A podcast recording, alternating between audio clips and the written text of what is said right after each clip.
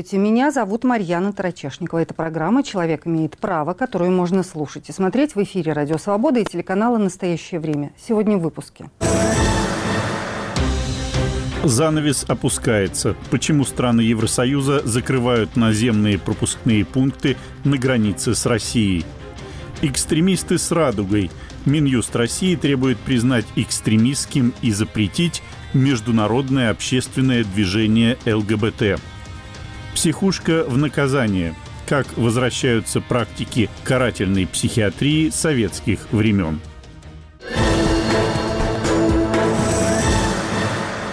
Подробнее об этом поговорим в течение ближайшего часа. Но прежде Наталья Джанпаладова напомнит, что еще в России на этой неделе обсуждают правозащитники, юристы и гражданские активисты. К десяти годам колонии военный суд в Хабаровском крае приговорил мобилизованного Романа Егорова за самовольный уход из части и дезертирство. В решении суда говорится, что Егоров трижды покидал воинскую часть, в итоге вовсе решив уклониться от прохождения военной службы. Как отмечает издание «Медиазона», это самый суровый приговор по делу о дезертирстве. По подсчетам издания, за год мобилизации в российские суды поступило больше трех тысяч дел о самовольном оставлении части. Шесть лет воспитательной колонии назначили 17-летнему Егору Балазейкину за покушение на теракт. По версии следствия, он дважды пытался поджечь военкоматы в Петербурге и Ленинградской области в феврале 2023 года. Балазейкин заявил, что бросал бутылки с зажигательной смесью в знак протеста против мобилизации так называемой специальной военной операции России в Украине. Егор Балазейкин находится под стражей с конца февраля. В следственном изоляторе у него обострилось заболевание – аутоиммунный гепатит. Оппозиционного политика Алексея Навального, находящегося в колонии во Владимирской области, в 23-й раз с лета прошлого года отправили в штрафной изолятор. В социальных сетях политика говорится, что с Навальным сейчас каждый день проводят следственные действия. Оппозиционеры не переводят в колонию особого режима, куда его должны были отправить по приговору суда. В отношении меня отменили нормы российского права и держат на старом месте. Постоянно в ШИЗО, конечно, пишет политик. С учетом нового выдворения в штрафном изоляторе Навальный проведет 266 дней. К шести с половиной годам колонии приговорили дагестанского активиста Эдуарда Атаева за хранение оружия и взрывчатых веществ. Его арестовали в марте 2022 года. Вину Атаев не признает. В суде он рассказывал, что во время обыска ему подбросили наркотики. Также он заявлял о пытках и грубых нарушениях во время следствия. Атаев считает дело политически мотивированным. Он был представителем движения «Голос» в Дагестане, руководителем представительства партии «Парнас», координатором местного штаба Алексея Навального, а также критиковал местные власти и действия России в Украине. Бывшего главу Управления собственной безопасности Следственного комитета России Михаила Максименко, осужденного по делу о взятке, нашли мертвым в колонии в Нижегородской области. Телеграм-канал Мэш уточняет, что тело обнаружили в помещении для хранения вещей психиатрической лечебницы. По предварительной версии, 50-летний Максименко покончил с собой. Его адвокат Андрей Гривцов в версию о самоубийстве не верит. Максименко арестовали в 2016 году по подозрению в получении взятки от вора в законе, известного как Шакро Молодой. В 2018 году суд приговорил Максименко к 13 годам колонии. В отношении Марата Никандрова, внесенного Минюстом в реестр иностранных агентов по его собственному заявлению, составит второй протокол по административной статье о злоупотреблении свободой массовой информации. Поводом стала публикация на ресурсе Daily Fax, который Никандров администрирует, материала немецкого издания Deutsche Welle. Первый протокол выписали за публикацию видео телеканала «Настоящее время». Обе редакции признаны в России иностранными агентами. Самого Никандрова Минюст внес в реестр иностранных агентов 17 ноября на основании его собственного заявления. Это первый случай в России, когда иноагентом признают человека, добровольно попросившего об этом. А глава федерального проекта по безопасности и борьбе с коррупцией Виталий Бородин предложил запретить въезд в Россию людям, признанным иностранными агентами. Письмо с просьбой внести изменения в закон о контроле за деятельностью лиц, находящихся под иностранным влиянием, он направил председателю Госдумы Вячеславу Володину. По мнению экспертов проекта, в целях обеспечения внутренней безопасности необходимо запретить въезд в Россию россиянам, которые живут за рубежом, признанные иноагентами и продолжают критиковать российские власти.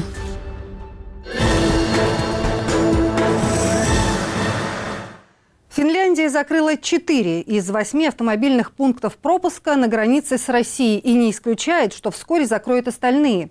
Полное или частичное закрытие КПП рассматривает Эстония, а Польша устанавливает 200-километровое электронное заграждение на границе с Калининградской областью. Все это объясняют наплывом мигрантов из стран Ближнего Востока и Африки – которые в последнюю неделю целыми группами прибывают на границе России с Евросоюзом, чтобы дальше просить убежище уже в Евросоюзе.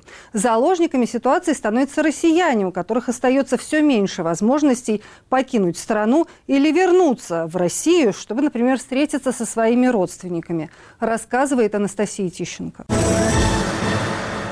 В Мурманской области ввели режим повышенной готовности. Очередь из желающих перейти границу России с Финляндией превысила 400 человек. Многие приехали сюда на велосипедах сквозь снег и ветер. В основном это выходцы из стран Ближнего Востока и Африки. Они хотят попасть в Финляндию и просить там убежища. У Есира Алу из Сирии, например, это получилось. Uh, Я приехал в Москву после этого, в Питер, оттуда уже на границу.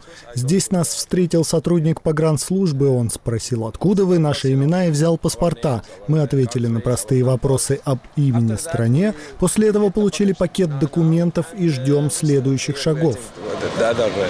Шансы пересечь российско-финскую границу уменьшаются с каждым часом. Правительство Финляндии заявило, что в ночь на 25 ноября закроют все пропускные пункты за исключением одного, самого северного и труднодоступного – Рая Юсепия. Он будет работать по 4 часа в день. Причина такого решения, по словам финского правительства, миграционный кризис, который спровоцировала Россия. Подобное уже было в 2021 году, когда Беларусь, близкий союзник России, отправила тысячи просителей убежища с Ближнего Востока и Африки в Литву, Польшу и Латвию, напоминает газета Financial Times. Представители Европейского Союза называли это гибридной атакой со стороны России и Беларуси, а самих мигрантов – гибридным оружием.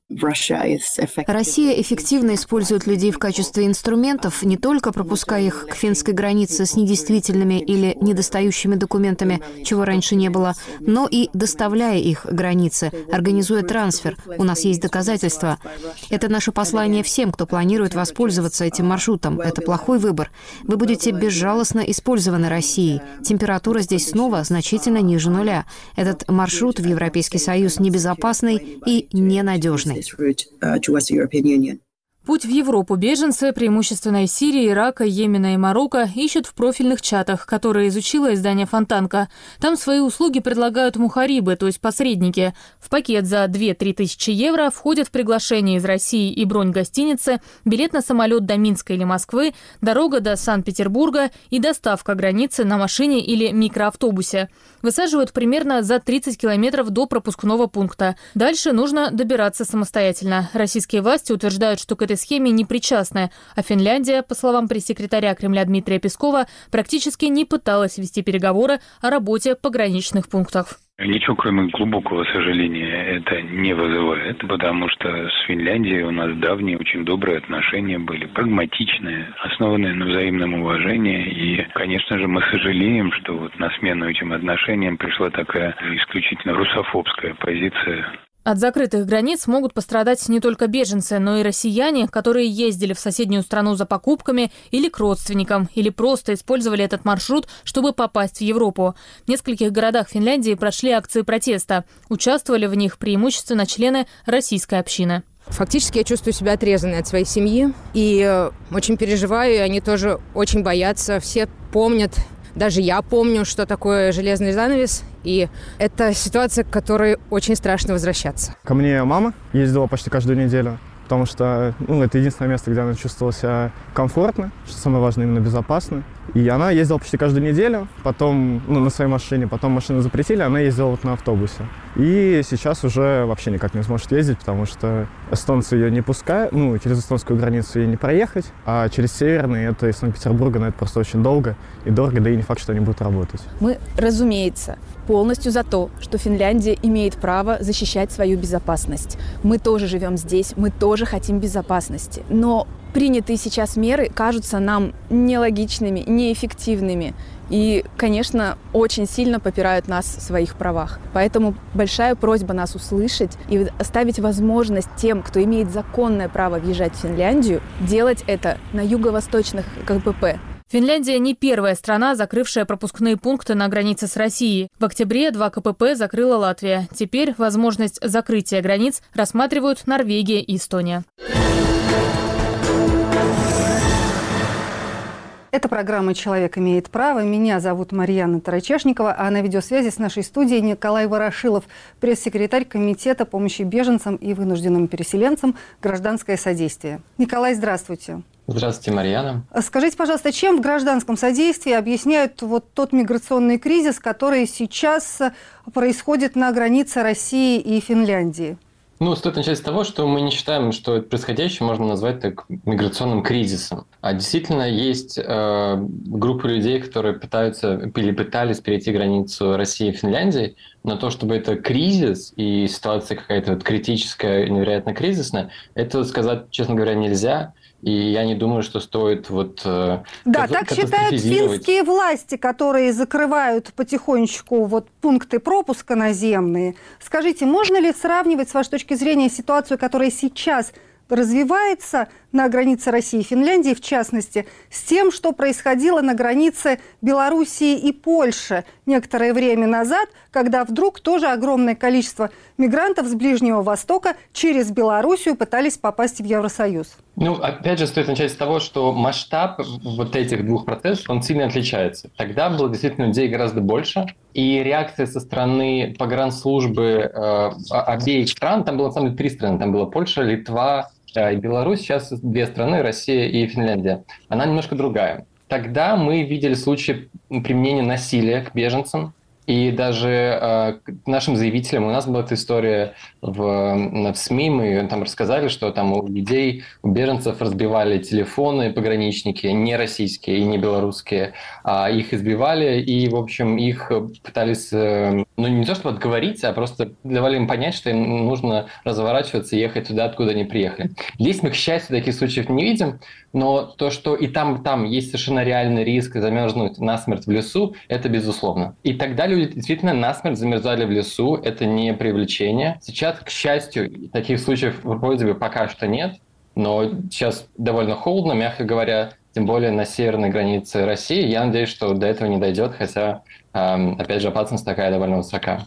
Николай, поясните, пожалуйста, как вообще беженцы вот с Ближнего Востока или из Африки оказываются в России – и почему они стремятся уехать э, отсюда куда-то дальше, там, в Евросоюз, они остаются в той же в России, в которой они каким-то образом учутились и не, по, не просят убежища именно в России? Почему, значит, они не просят убежища? По нашим сведениям, а, которые нам поступают, люди, которые к нам обращаются за помощью, в основном это беженцы из Сирии, которые сейчас оказались в Центре временного содержания иностранных граждан в Республике Карелия, то есть приграничной территории, они за убежищем обращались. Но им в убежище либо отказали сразу, либо у них было убежище какое-то время, потом э, они обратились за продлением этого временного убежища, им отказали.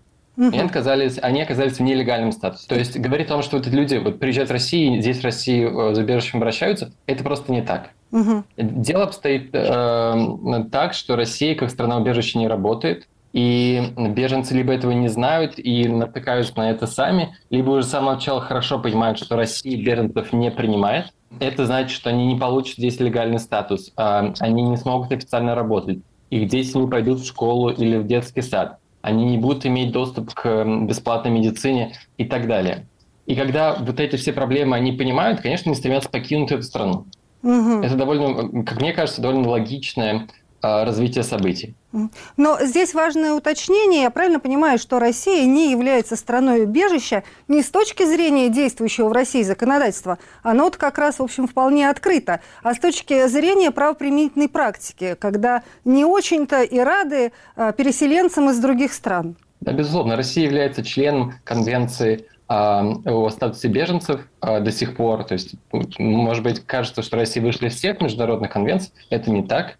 А, и Россия, и Финляндия а, являются членами этой конвенции. И действительно, по российскому законодательству, по федеральному закону о беженцах, там довольно широко написано, и определение беженца довольно широкое. Там в целом написано разные социальные группы, которые а, подвергаются преследованиям на родине, а, могут считаться беженцами в России. Действительно, номинально все а, написано довольно благоприятно, кажется, для беженцев. Но по факту а убежище получают очень и очень немногие. Для примера, вот в начале года в стране, в России, было два сирийца с официальным статусом беженца. Сейчас их ноль. Угу. То есть гражданская война в Сирии продолжается. Тем не менее, в России а, беженцев из Сирии, у которых есть официальный статус беженца, то есть они фактические беженцы, но бумаги, которые говорят, что да, этот человек официально признан беженцем в России, нет ни у кого. А почему так происходит? На это сложно ответить. Возможно, нет политического некоторого сигнала, что вот нужно большему числу людей предоставлять убежище. Например, афганцы, беженцы из Афганистана, кто-то из них действительно получает все же убежище, а, например, беженцы из Йемена, они не получают убежище вообще. При этом и в Афганистане неблагоприятная гуманитарная э, ситуация, и на самом деле продолжаются там вооруженные э, столкновения. В Йемене вообще война идет, но почему вот российские миграционные органы считают, что некоторые афганцы все же дослуживают убежища, а йеменцы вообще нет, вот это сложно объяснить с точки зрения логики. Тут скорее есть другие процессы. А есть беженцы, которым в России рады? Ну, конечно, к беженцам из Украины отношение другое, безусловно. Но они и... очень быстро и перестают быть беженцами, насколько я понимаю. Их э, российское правительство всеми правдами и неправдами стремится побыстрее э, сделать гражданами страны. Безусловно, это и по закону так, и фактически по закону вообще беженцем могут, может считаться только э, человек, не имеющий гражданства Российской Федерации. То есть это либо иностранец, либо лицо без гражданства в теории может считаться беженцем. Угу. И также, когда вы, например, в феврале 22 года людей эвакуировали из Донецкой и Луганской областей, их тоже называли беженцем. Хотя на самом деле у многих из них уже были российские паспорта, и они их получили их в течение а, вот нескольких лет до этого. Но тем не менее, там сообщение МЧС, сообщение государственных агентств назвала их беженцами. Хотя, ну, опять же, по российскому законодательству э, это было не так. И у нас в целом есть доклад, который так и называется «Сколько беженцев из Украины находится в Российской Федерации», где мы рассматриваем вот эти все аспекты, что э, ТАСС заявляет одно, мы смотрим фактическую ситуацию, она отличается от сообщения ТАСС. И mm. почему вот есть вот это расхождение, это, опять же, вопрос а, довольно сложный и неоднозначный. Николай Ворошилов, пресс-секретарь Комитета гражданское содействие, был на связи с программой «Человек имеет право». В ближайшее время в России может значительно вырасти число людей, признанных экстремистами. Все потому, что на днях Минюст подал в Верховный суд иск с требованием признать экстремистским и запретить в стране международное общественное движение ЛГБТ. Юридически такой организации не существует, но чиновников Министерства юстиции, очевидно, это не смущает. Они и прежде добивались запрета несуществующих организаций, вроде движения АУЕ, его признали экстремистским, или движение «Колумбайн». Его назвали террористическим. В случае признания экстремистским несуществующего международного общественного движения ЛГБТ, если верить заявлению на сайте Минюста, однополые отношения в России формально не запретят. Но за демонстрацию ЛГБТ-символов, например, или заявление о неправильной, так называют ее чиновники, ориентации, может обернуться уголовным делом. А наказание по антиэкстремистским статьям достигает 10 лет лишения свободы. Подробнее об инициативе Минюста расскажет Анастасия Тищенко. В России не преследуют представителей ЛГБТ, а страны Запада и США только зря беспокоятся. Это мнение заместителя представителя юстиции Андрея Логинова, который докладывал о правах человека в России на заседании профильного комитета ООН.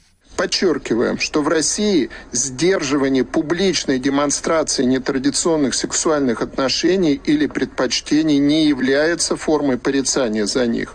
Напротив, оно является способом ограничить именно пропаганду данного образа жизни, как не соответствующую духовно-нравственным устоям многонационального населения нашей страны. Буквально через пару дней после этого доклада Минюст России обратился в Верховный суд с требованием признать экстремистским международное общественное движение ЛГБТ. Ведомство увидело в его деятельности, цитата, «возбуждение социальной и религиозной розни». При этом юридически международного движения ЛГБТ не существует, но если суд удовлетворит иск, вне закона могут оказаться любые инициативы, защищающие представителей ЛГБТ, а также все организации, которые занимаются этой темой. Под запретом окажется и символика. Так России уже закрашивают радугу, как это сделал, например, телеканал ТНТ в клипе корейской группы Seventeen. Хотя радуга – это все еще и символ солнца после дождя. Запретить любить друг друга в однополых отношениях законодатели не могут, а вот демонстрировать такую любовь уже нельзя. Год назад Госдума приняла закон, полностью запрещающий пропаганду нетрадиционных сексуальных отношений среди людей всех возрастов, а также пропаганду смены пола. Из фильмов и сериалов стали вырезать целые сцены, которые могли попасть под подозрение правоохранителей. Так российские прокатчики заблюрили сцену из фильма «Барби», где двое мужчин целуют Кена в щеки во время танца. Кроме того, в июле 2023 года президент России Владимир Путин подписал закон, запрещающий операции, связанные с трансгендерным переходом и смену гендерного маркера в документах. Усиление государственной дискриминации представителей ЛГБТ-сообщества в России правозащитники зафиксировали после начала войны в Украине. И у депутатов Госдумы есть этому объяснение. Россия после начала специальной военной операции изменилась. И те ребята, которые сегодня защищают с оружием в руках нашу страну, они должны вернуться в другую страну, не в ту, которая была до начала специальной военной операции. В этой новой стране, если Верховный суд удовлетворит иск Минюста, может исчезнуть не только радуга, но и любые одобрительные высказывания о людях с нетрадиционной, как говорят чиновники, ориентацией. Госдума уже приняла в первом чтении поправки об уголовной ответственности за оправдание и пропаганду экстремизма. Они предусматривают лишение свободы на срок до пяти лет. Это программа «Человек имеет право». Меня зовут Марьяна Тарачешникова, а на видеосвязи с нашей студией правозащитник Игорь Кочетков и юристка Центра защиты прав человека «Мемориал» Татьяна Глушкова. Татьяна, здравствуйте. Добрый вечер. Как вы оцениваете доводы, которые Минюст приводит в обосновании своего иска о признании международного общественного движения ЛГБТ экстремистским? Мы этих доводов, по сути, не знаем. На сайте Министерства юстиции в пресс-релизе говорится о том, что в деятельности этого несуществующего общественного движения выявлены различные признаки и проявления экстремистской направленности, в том числе возбуждение социальной и религиозной розни. В отношении кого? То есть, по сути, у нас есть только один признак экстремистской деятельности, на который ссылается Министерство юстиции. Но мы не можем сказать, в отношении кого это социальная и религиозная рознь. Можем только предполагать, что, например, в отношении групп, продвигающих традиционные ценности, например, или, например, действительно каких-то представителей э, каких-то религиозных групп. Проблема э, доводов Министерства юстиции состоит в том, что мы их не то, не то что не, не только не знаем, но и не узнаем никогда потому что делу, судя по всему, присвоен статус секретного, и, соответственно, мы э, не см... публика на это заседание допущена не будет, и, скорее всего, решение Верховного суда тоже не будет опубликовано. А что это за решение о секретности? Это уже суд принял а, такое решение или Минюст просил рассматривать дело в закрытом заседании? Как вот об этом стало известно? Прежде всего, это понятно из номера дела. Оно заканчивается на букву «С». А, так, такое, такие номера имеют э, дела, которым присвоен а, статус э, секретных. И, соответственно, в принципе, такие по практике, такие дела, как правило, рассматриваются в закрытом режиме, потому что в материалах дела присутствует много справок оперативных э, сотрудников, э, которым, как правило, присваивается статус государственной тайны. Mm, понятно. И это позволяет, соответственно, закрыть весь процесс, и э, так э, публике не узнать, за что же именно это движение, если его признают экстремистским, э, таковым признали. Вот теперь про само движение. Я сказала о том, что его не существует, вы сказали о том, что его не существует. А Минюст разве не знает о том, что нет, юридически не существует такой штуки, как международное общественное движение ЛГБТ? Ну, смотрите, с точки зрения закона, для того, чтобы некое общественное движение существовало, у него должно пройти учредительное собрание, на котором должен быть принят устав и избраны руководящие органы. То есть э, с точки зрения закона Министерство юстиции должно доказать э, наличие этих трех признаков. На практике э, Это далеко не первый случай, когда, когда Министерство юстиции Генеральная прокуратура изобретают несуществующие организации, и э, суды признают их экстремистскими без наличия доказательств вот этих вот трех признаков. Это делается почему? Потому что Верховный суд э, э, не хочет даже обращать внимание на какие-то юридические формальности, или это вообще никому уже не нужно? Вот Минюст сказал, что есть движение, они экстремисты, кого мы захотим, того в это движение и включим, а дальше вы, главное, только вот нам решение вынести. Это Э, решение Верховного суда, если оно будет вынесено, оно э, сделает, э, криминализует некий неопределенно широкий круг действий, неопределенно широкого круга лиц. По большому счету, это достаточно распространенная в последние годы практика не только в отношении ЛГБТ, в отношении большого количества групп, делать, и не только групп, вообще в принципе в целом, запрещать непонятно что, держать таким образом э, все больше и больше людей в страхе. Дело в том, что даже само определение экстремистской деятельности э, в законодательстве очень размыто, и, и, собственно говоря, постоянно за это критикуется. То есть э, не только, речь не только о судебном решении, речь в принципе об определении, которое содержится в законе. Угу. Да, Татьяна, спасибо большое за ваши юридические комментарии. Оставайтесь, пожалуйста, с нами. Я хочу переключиться на Игоря Кочеткова. Игорь, вы обратились в Верховный суд э, России, я знаю, с заявлением о вступлении в дело в качестве заинтересованного лица. А, и поэтому у нас появляется надежда, что если вас допустят а, для участия в этом разбирательстве, может быть, мы узнаем какие-то подробности, несмотря на то, что дело вот засекретили, как нам сказала об этом Татьяна. Скажите, пожалуйста, а почему вы решили, настаиваете на своем участии вот в этом разбирательстве, при том, что ну, вы, очевидно, не являетесь официальным представителем вот этой организации Международное общественное движение ЛГБТ, ну просто потому что, как мы выяснили, ее нет. А, значит, давайте я сразу убью вашу надежду. Да, я сегодня получил э, ответ, точнее, определение Верховного суда по моему заявлению. Мне ожидаемо отказано в допуске к делу а, на совершенно незаконных основаниях. Там э, очень странная формулировка, она не соответствует тому, что написано в законе. Я не буду сейчас вдаваться, э, вдаваться в юридические детали, если позволите. Но суть в том, что да, мне отказали.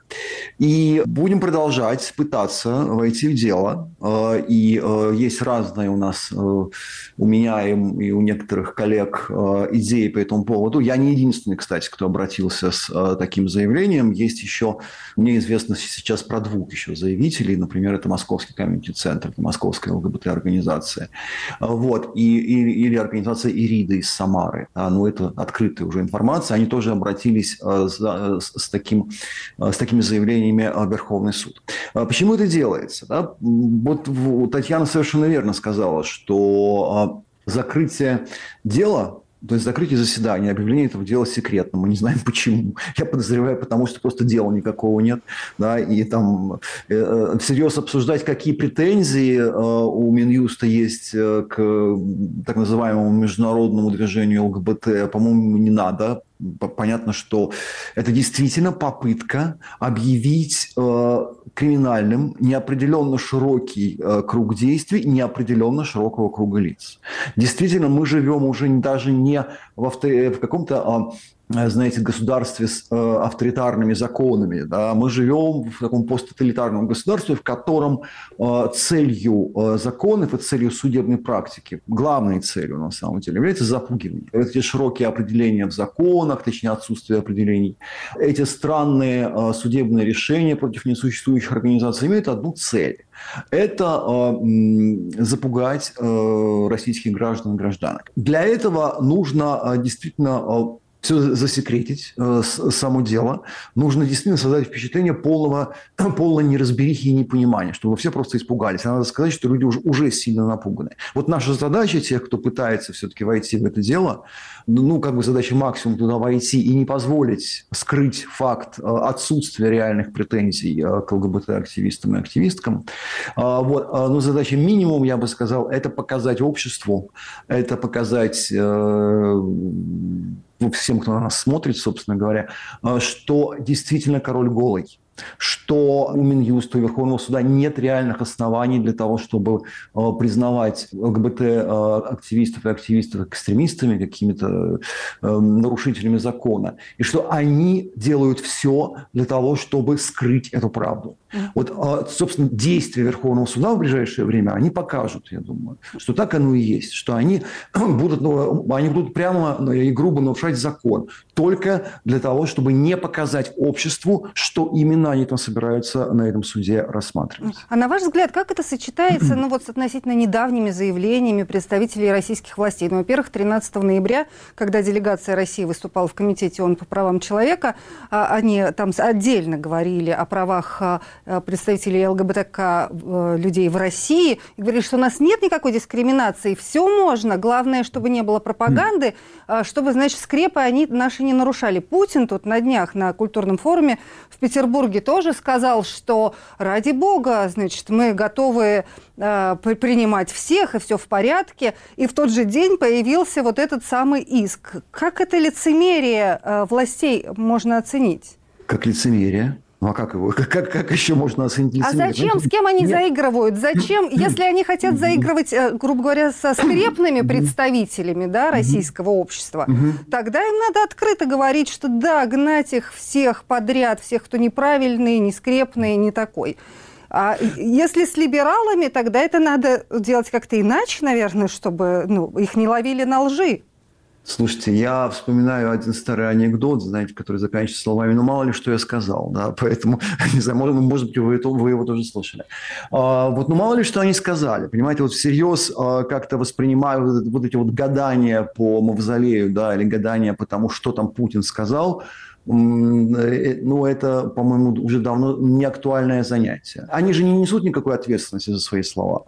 Понимаете? Ну, то есть, как бы, ну, сказали они, ну, уличили вы их во лжи, дальше-то что? Да, вы что, их э, э, на выборах не переизберете, да? Или, может, вы на них в суд подаю, подадите, в тот же Верховный, да, который сейчас собирается запрещать несуществующую организацию.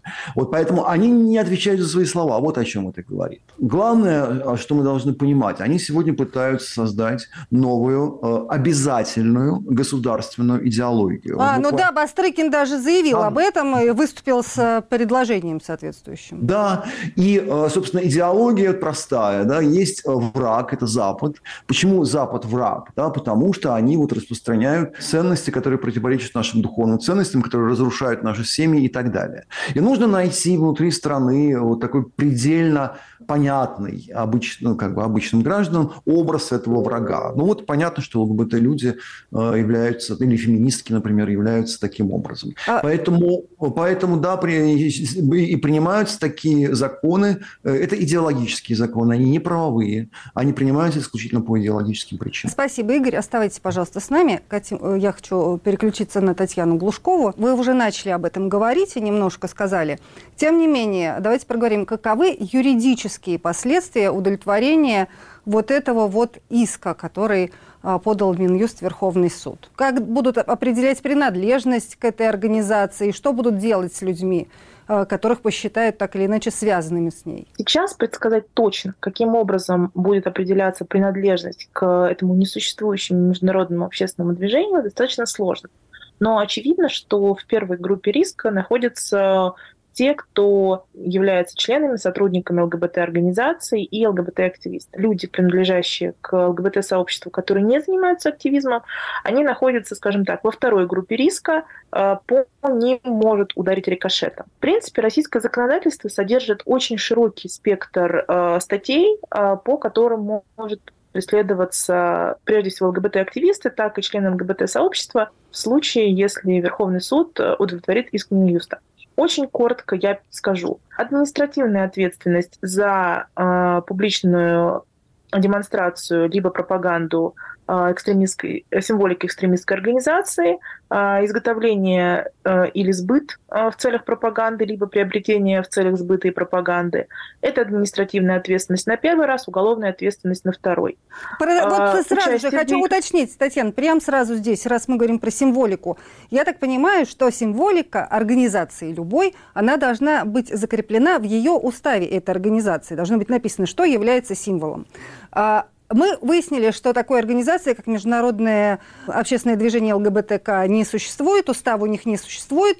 А что тогда будут рассматривать как их э, символы? Вот просто радугу? Мы этого не знаем. Возможно, мы узнаем это из пресс-релиза Министерства юстиции или Верховного суда. А, возможно, мы узнаем это из практики. Например, из практики, что, например, а, символика умного голосования признавалась а, символикой штабов Навального и ФБК, хотя в документах этих организаций не содержалось указания на эту символику. То есть, в принципе, кроме радужного флага может попасть еще много что. Понятно. Вот То есть это... это такой квест, и нужно будет ждать, если вынесут решение о признании экстремистским, что будут дальше там еще запрещать или считать значит, вот этими символами. Что еще за ответственность есть у, у, людей в случае, если э, они как-то поддерживают экстремистские организации или оправдывают экстремизм, или финансируют? Вот вы начали говорить об ответственности, я вас перебила. Да уголовная ответственность за э, участие в деятельности такой организации до 6 лет лишения свободы, за организацию ее деятельности до 10 лет лишения свободы, финансирование экстремистской деятельности до 8 лет лишения свободы и публичные призывы к осуществлению экстремистской деятельности до 4 лет в интернете, если это действие совершено в интернете, до 5 лет лишения свободы. А что, если речь идет не об активистах, а там ЛГБТ движения, которого нет, но не, не, не лесбиянках, геях, трансгендерных и квир-людей и компаний, а, а если речь идет о каких-то людях, которые просто со сочувствуют им или говорят, что мы считаем, что каждый человек вправе самостоятельно выбирать себе гендерную идентичность. Вот такая фраза может быть расценена как оправдание экстремизма. В случае, если экстремистским признают вот это вот движение. Пока у нас есть уголовная ответственность только за публичные призывы к осуществлению экстремистской деятельности, но законопроект э, по, по введению уголовной ответственности за оправдание экстремизма лежит в Государственной Думе и уже прошел первое чтение. Но дело не в этом. А рассуждать о том, какая фраза, за какую фразу могут привлечь к уголовной ответственности, а за какую нет, в текущих российских реалиях, это что-то вроде гадания на кофейной гуще, и все-таки, несмотря на всю правовую неопределенность, наверное, э, я как юрист не, не могу этим заниматься. Наверное, еще один вид ответственности, которым, о котором следует упомянуть, это возможность э, внесения в список экстремистов и террористов Росфинмониторинга. Это, скажем так, э, парализация любой нормальной экономической деятельности человека, когда фактически ему будет разрешено тратить в месяц не более 10 тысяч рублей на себя и такую же сумму на каждого иждивенца, и, а для, ну, для трат большего, больших сумм или для любых сделок с имуществом ему нужно будет получать одобрение Росфинмониторинга, что сложно, долго и практически всегда отказывают. Да, причем э, здесь важно оговориться, что включение в этот список Росфинмониторинга происходит произвольно, там не надо обязательно, не обязательно дожидаться какого-то решения суда, и выйти, добиться исключения из этого списка тоже крайне тяжело. Спасибо большое, Татьяна, за ваше разъяснение. Татьяна Глушкова, юристка Центра защиты прав человека «Мемориал», была на связи с программой «Человек имеет право». Я хочу заключительный вопрос задать правозащитнику Игорю Кочеткову. Он скорее больше даже не юридический и правовой, а такой вот э, философский. А на ваш взгляд, можно ли расценивать инициативу Минюста как э, такой недвусмысленный, что ли, сигнал властей всем, кого государство российское считает сторонниками или сочувствующими э, соответствующей, скажем так, идеологии, о том, что их буквально, буквально людей из э, сообщества ЛГБТК приравняли к нацистам, ну, если их обзовут экстремистами, и готовы карать. Да, смотрите, я хотел бы сначала не, буквально пару слов в догонку тому, о чем вы говорили с Татьяной. Понимаете, в нынешних обстоятельствах сам по себе вопрос, а что будет, а как будет применяться эта норма, а чего следует ожидать, эти все вопросы лишены смысла. Абсолютно, их не надо задавать.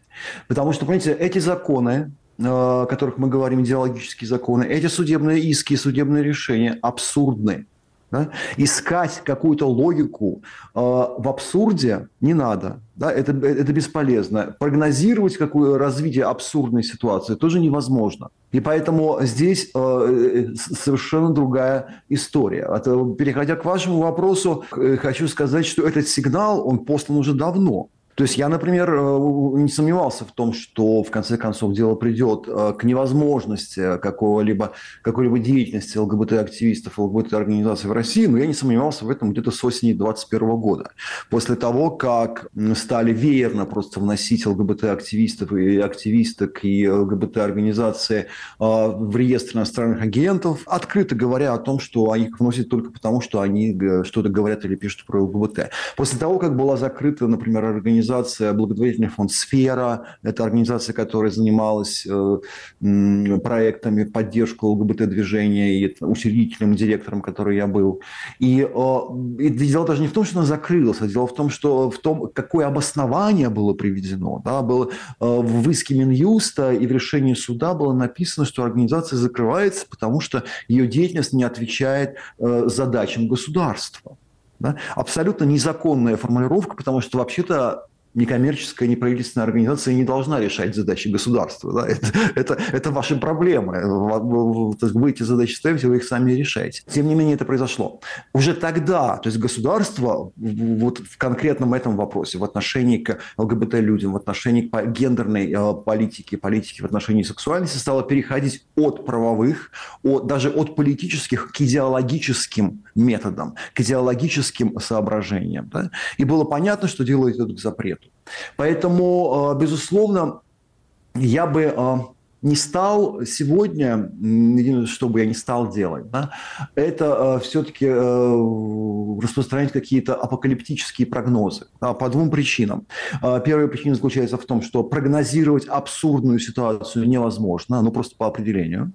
Во-вторых, потому что целью, как я уже сказал, Татьяна об этом говорила, целью подобного рода мер государства является запугивание. Да? И вот когда мы тут ходим по эфирам э, и рассказываем значит, кому сколько лет дадут э, после, после вступления в силу э, тех или иных решений, э, мы вольно или не, ну не вольно, конечно, участвуем вот в этой кампании по запугиванию. Я не говорю, что мы не должны этого делать, у нас нет другого выхода, но э, нас вот государство ставит в такое положение, поэтому я бы воздержался сегодня вообще от каких-то прогнозов. Э, э, единственное, что можно сказать э, тем, кто боится, ну, э, готовьтесь к худшему, надейтесь на лучшее. Да? И э, э, каждый сейчас сам для себя, и каждый сами для себя решают, да, на что они в этой ситуации готовы. Готовы ли они продолжать, например, свою правозащитную деятельность или нет. Если готовы, то все равно придется пересматривать те э, методы, э, которыми эта деятельность ведется, те стратегии, которые используются, ну, потому что старые уже в новых нелегальных условиях работать не будут. Да, спасибо большое за ваше разъяснение. Игорь Кочетков, правозащитник, был на связи с программой «Человек имеет право». Суд в Петербурге перенес рассмотрение дела о распространении так называемых фейков про российскую армию активисткой Виктории Петровой. Все потому, что после судебно-психиатрической экспертизы ее перевели из следственного изолятора в психиатрическую больницу. Петрову судят за антивоенный пост во ВКонтакте. Ее адвокат рассказала об издевательствах в психиатрическом стационаре. Ранее в Москве другого обвиняемого по делу о фейках активиста Максима Лыбканя также отправили на экспертизу в институт имени Сербского, рассказывает Иван Воронин. Ближайшее заседание по делу жительницы Санкт-Петербурга Виктории Петровой, которую обвиняют в распространении фейков о российской армии, будет закрыто для прессы и слушателей. Суд проведет его прямо в психиатрической больнице, куда Петрову в конце октября перевели из следственного изолятора, пишет издание mr7.ru. Ранее в суд поступила справка из СИЗО о том, что у Петровой появились странности в поведении, а ее сокамерницы заявили, что она продолжает антивоенную пропаганду. В стационаре обвиняемая столкнулась с пытками. Ее заставили раздеться для телесного осмотра при мужчинах из числа медицинского персонала, хотя рядом достаточно было и женщин. На просьбу хотя бы дать сменить перед этим прокладку, потому что начались месячные, кровь уже течет по ногам, смеялись и издевались над Викой все. Мужчины помладше и постарше, женщины около 40 и около 60. Ей заламывали руки, когда она отказалась при всем этом честном народе мыться в душе и просила оставить ее на это время только с женщинами, как это было в СИЗО. Вику связали и трясли, по ее собственному выражению, как шавку, и обещали избить просто в качестве приветствия на новом месте.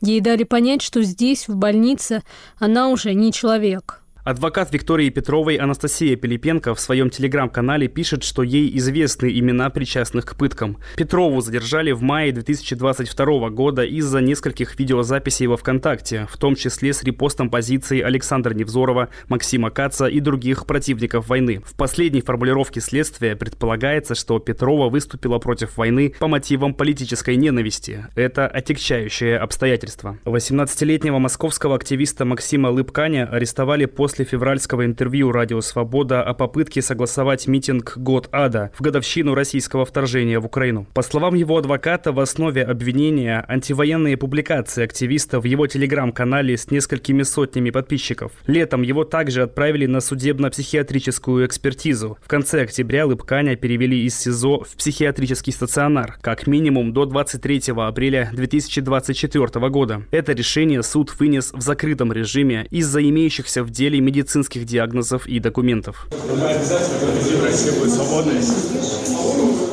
На принудительное освидетельствование в психиатрической больнице отправляли и других обвиняемых по делам о фейках про армию России. Новосибирскую активистку Елену Тардасову-Юн, выходившую с одиночными пикетами против войны, и журналистку издания «Русньюз» Марию Пономаренко, которая рассказала, что в больнице ее кололи психотропными препаратами. Пономаренко приговорили к шести годам колонии за пост в телеграм-канале об ударе по драмтеатру в Мариуполе. Елене Тардасовой-Юн назначили 11 месяцев исправительных работ за пост во ВКонтакте о том, что в Новосибирск прибыла тысяча гробов погибших российских военнослужащих. Это же сообщение она отправила в публичный чат в WhatsApp. Нижегородского активиста Алексея Аношкина принудительно доставили на психиатрическое освидетельствование, задержав у подъезда. Аношкин выступал с критикой российской агрессии против Украины в соцсетях. Если статья о фейках про российскую армию в своем худшем варианте грозит 15 годами колонии, то принудительное психиатрическое лечение может быть бессрочным.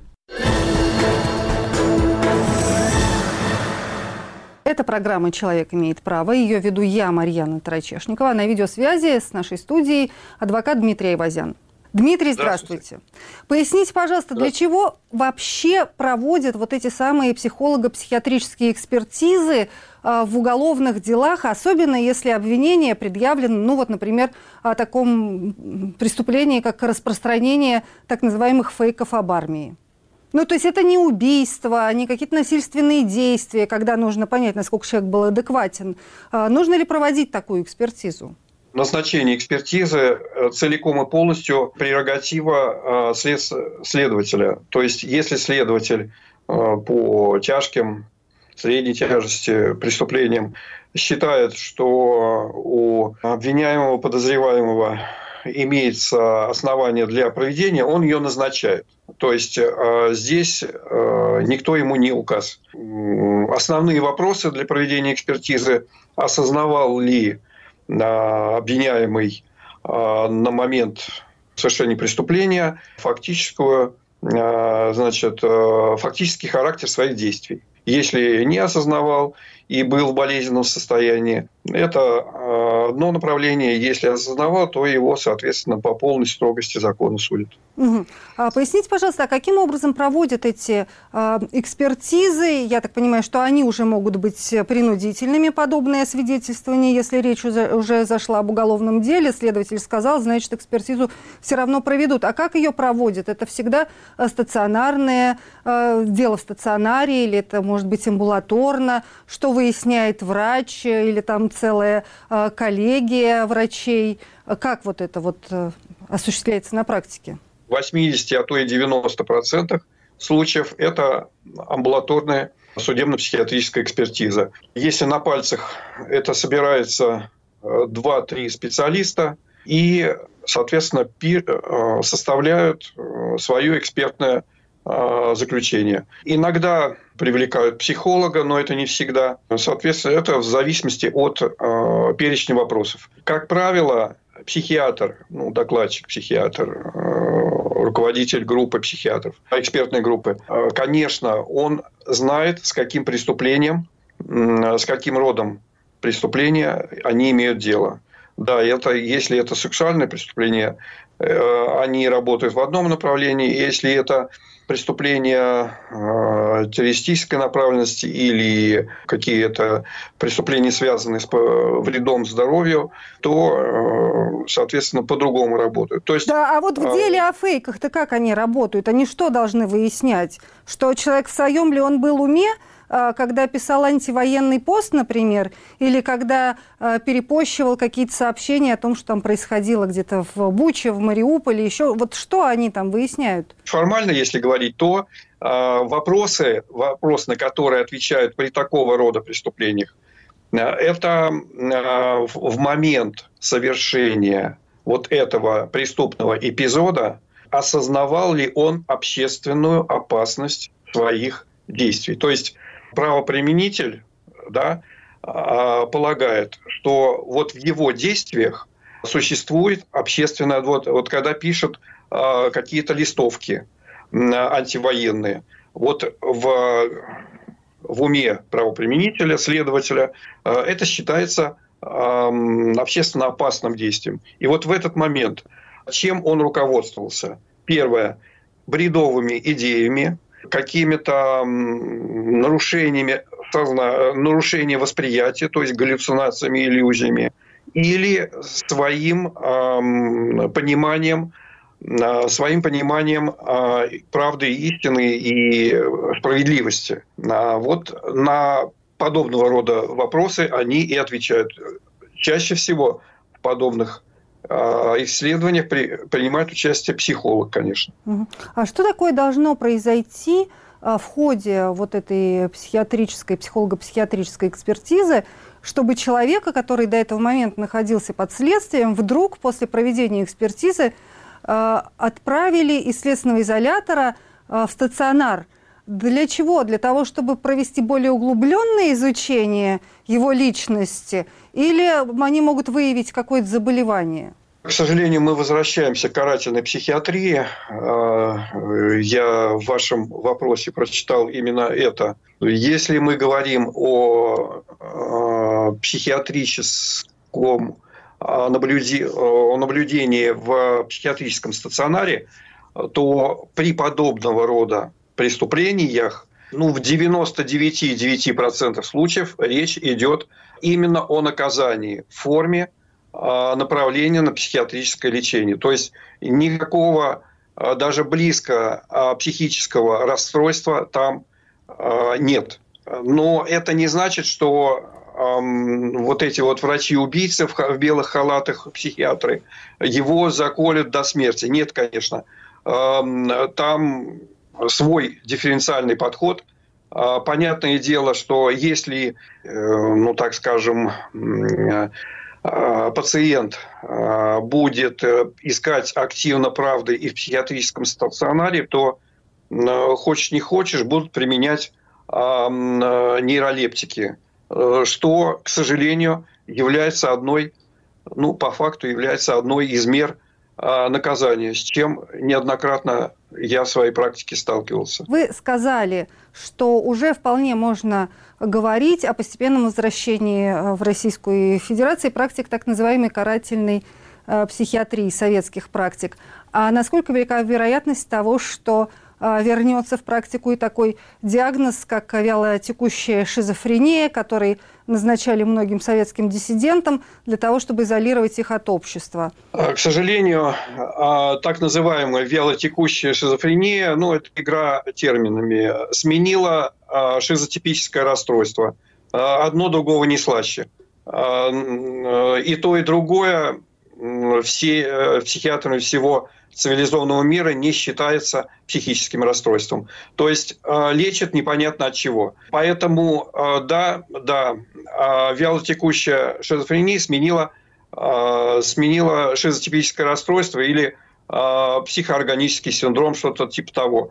Эта игра терминами, тут вообще принципиально изменений никаких нет. Спасибо большое. Адвокат Дмитрий Айвазян был на связи с программой «Человек имеет право».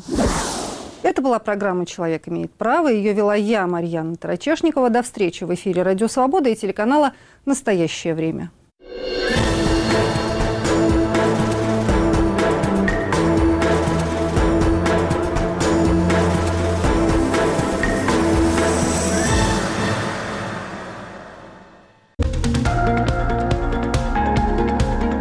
Самые интересные актуальные события в блогах и социальных сетях. Споры, шутки, мемы. По понедельникам и четвергам с вами в эфире Аля Пономарева. Цитаты «Свободы». Звуковая версия популярной рубрики сайта «Свободы».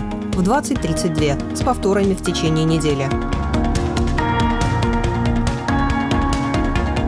Слушайте «Радио Свобода».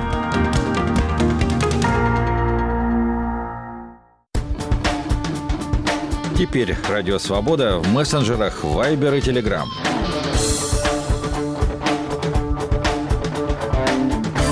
Свободная система обмена сообщениями мгновенно познакомит вас с точными новостями и новыми публикациями «Свободы». Эпоха свободной информации. Канал «Радио Свобода» в мессенджерах Viber и Telegram.